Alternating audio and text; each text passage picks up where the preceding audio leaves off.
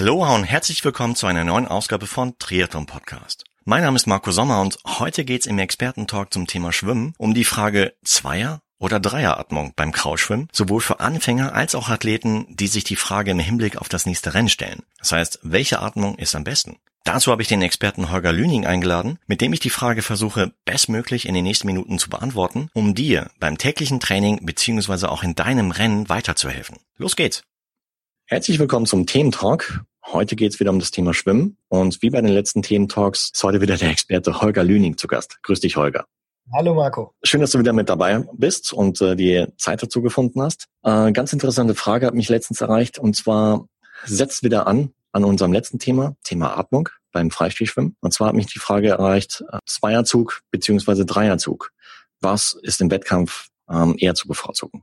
Das ist natürlich eine extrem interessante Frage, weil wir auch in unseren Schwimmcamps immer wieder Sportler haben, die sich mit dem Dreierzug abmühen. Und da fragen wir sie dann auch gerne mal, warum das so ist.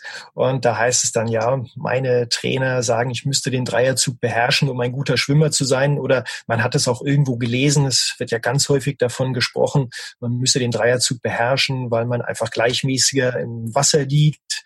Nun ist es aber so, dass sich dann ganz schnell dieser Dreierzug verselbstständigt, dass man nämlich glaubt, man sollte das auch im Wettkampf so machen, aber da gibt es dann doch die ein oder andere Einschränkung. Aber nutzt der Dreieratemzug oder Dreierzug nicht, äh, wenn man nicht unbedingt eine Schokoladenseite hat? Wie gesagt, grundsätzlich ist es immer gut, je variabler man ist in seinen Atemmöglichkeiten, umso besser ist das. Gerade natürlich im Triathlon oder im Freiwasserschwimmen, wenn man sich im offenen Gewässer befindet. Man kennt die Situation, man hat morgens vielleicht äh, starke Sonnenblendung oder die Gischt schlägt einem ins Wasser auf der Schokoladenseite. Dann ist es natürlich gut, wenn man wechseln kann, ohne dass die Koordination davon ähm, groß beeinträchtigt wird oder auch für taktische Manöver. Also insofern auf jeden Fall sollte man versuchen, sich den Dreierzug anzueignen. Nun ist es aber so, dass ähm, wenn wir Leistung bringen wollen, es natürlich kaum möglich ist, so lange die Luft anzuhalten zwischen drei Zügen. Bei manchen Sportlern darf man nicht vergessen, liegen da manchmal mit unter drei Sekunden dazwischen. Das ist eine wirklich lange Phase des Luftanhaltens.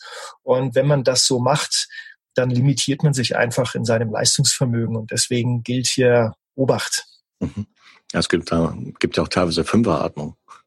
Auch das gibt's ja. Die fatale Situation zu Beginn eines Triathlons ist ja die, dass wir alle ausgeruht sind und dass jeder uns sagt, wir müssten schnell aus dem Gewühl und jeder sagt uns, wir müssten ganz schnell Wasserschatten finden und jeder kennt das, wenn man ins Training geht. Wir könnten alle ins Wasser springen und mal locker einen Zehner, Zwölfer Zug schwimmen. Das heißt also, die Atmung erst auf den zehnten oder zwölften ähm, Armzug starten, ist überhaupt kein Problem. Und genau, genau das ist das Problem, dass das nämlich häufig so gemacht wird.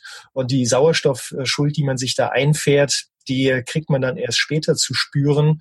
Das geht dann einher, oftmals mit sehr hoher Leistungsintensität, so dass gar nicht selten Laktatwerte erreicht werden zu Beginn eines Triathlon-Rennens, die wirklich sehr, sehr hoch sind. Und auch die Situation kennen sicherlich einige Zuhörer. Dann merkt man nach 200 Meter, das war viel zu schnell. Mhm. Dann muss man sich erstmal konsolidieren, zurückkommen. Man reduziert sein Tempo, um überhaupt wieder einigermaßen gleichmäßig schwimmen zu können. Und äh, ja, zum Ende des, äh, des Wasserparts, da schwimmt man dann nochmal ein bisschen schneller, weil man ja ein bisschen Blut in die Beine transportieren soll. Jetzt muss man mal ganz objektiv sagen, wäre das eine Renneinteilung eines, sagen wir mal, 1500 Meter Schwimmers im Pool, dann wäre es eigentlich fast das Schlechteste, was man machen kann. Und Deswegen sollte man da aufpassen, also hinsichtlich natürlich der Renngestaltung auf der einen Seite, aber auch ganz wichtig einfach der Atmung, denn es macht ja beim Laufen auch keiner, ähm, die, die Luft mal anzuhalten oder wer das mal im Training machte, wird ganz schnell spüren, wie sich das auswirkt. Beim Schwimmen ist halt einfach schwierig, das zu spüren. Sicher. Prima. Das heißt, ich höre so raus, Dreiatmung, jo, aber erst dann, wenn man etwas fortgeschritten ist, am Anfang eher Zweier. Ja, also wenn, dann würde ich ohnehin sagen, es sollte immer ein Projekt auch sein, den Dreierzug zu beherrschen. Ich empfehle immer, wer bisher Zweierzug gemacht hat, der sollte sich den Dreierzug insofern anlernen, als dass er nicht mit Dreierzug beginnt, sondern tatsächlich dann mal ja acht mal 50 Meter ausschließlich mit der Atmung zur nicht favorisierten Seite durchführt, um da auch mal zu spüren, wo hakt es möglicherweise, wie ist der der Ablauf des Armzugs zum zum Seitwärtsdrehen des Kopfes etc. Das ist also sehr viel ähm, oder sehr sinn, sehr viel sinnvoller als jetzt zum Beispiel mit Dreierzug zu beginnen gleich, denn dann hat man immer die Situation eine gute gute Seite, eine schlechte Seite, eine gute Seite, eine schlechte Seite im Wechsel. Und das bringt uns ähm, auch als didaktische Reihe nicht weiter. Also insofern dann ganz konsequent mal sagen, das ist mein Projekt. Jetzt schwimme ich hier eine Serie oder vielleicht mal 400 Meter am Stück mit Atmung zur schlechten Seite, auch wenn das sich dann komisch anfühlt. Ähm, man hat aber auch Lerneffekte dann für die favorisierte Seite. Die Koordination wird einfach besser. Das ist soweit zum Training auf jeden Fall empfehlenswert. Ein anderer Fall ist dann natürlich das Schwimmen im Wettkampf, denn ähm, da kommen wir mit dem Dreierzug dann möglicherweise nicht so weit. Hm, sicher. Prima. Vielen, vielen Dank für die Beantwortung dieser Frage. Danke dir. Wird, wird gerne nochmal einen, einen Nachsatz bringen, ähm, denn ähm, Zweierzug, das ist ja, war ja auch so die Ausgangsfrage, was soll ich denn im Wettkampf ähm, schwimmen? Auch da, wenn man sich mal die Spitzenschwimmer anschaut, und ich mache das ja regelmäßig, habe da auch eine interessante Statistik über die letzten 16 Jahre der Langstreckenschwimmer im Pool.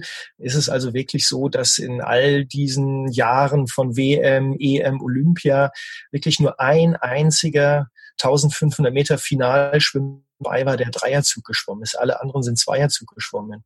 Und derjenige, der Dreierzug geschwommen ist, der hat nach 500 Metern umgestellt auf Zweierzug. Also das lässt schon ganz deutlich erkennen, dass der Dreierzug keine Wettkampftechnik ist. Wie gesagt, weil die Pausen zwischen den Atemzügen einfach viel zu lang ist.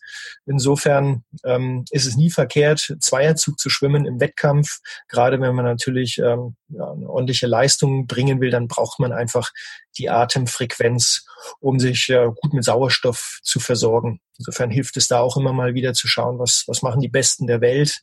Denn äh, das kann durchaus für einen selber auch ähm, ganz, ganz, eine ganz gute Maßgabe sein, sein äh, Rennen gut zu gestalten. Prima. Vielen, vielen Dank für die Tipps heute. Das war eine neue Ausgabe des Experten-Talks hier bei Triathlon Podcast. Diesmal zum Thema Schwimmen und Holger und ich hoffen, dass du einiges an neuen Erkenntnissen für dich aus dem heutigen Talk hast mitnehmen können und dass du in Zukunft die richtige Atmung sowohl im Training als auch im Rennen findest. Wenn dir diese Folge gefallen hat, dann freuen wir uns beide, Holger und ich, riesig über dein Feedback, zum Beispiel unter dem entsprechenden Social Media Post oder auf der Website von triathlon-podcast.de. Und wenn du weitere Fragen hast zum Thema Schwimmen, Radfahren, Laufen beziehungsweise andere Triathlon-relevante Themen wie Mentaltraining, Krafttraining, hm, was, was fällt mir noch ein?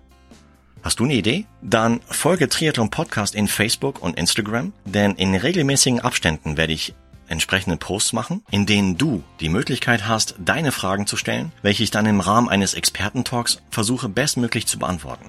Ich freue mich riesig, dass du heute wieder mit dabei gewesen bist, hier beim Expertentalk von Triathlon Podcast und wünsche dir weiterhin eine gesunde, unfallfreie und erlebnisreiche Trainingszeit und Vorbereitung auf dein nächstes Rennen. Also, bis zur nächsten Ausgabe, bleib sportlich, dein Marco.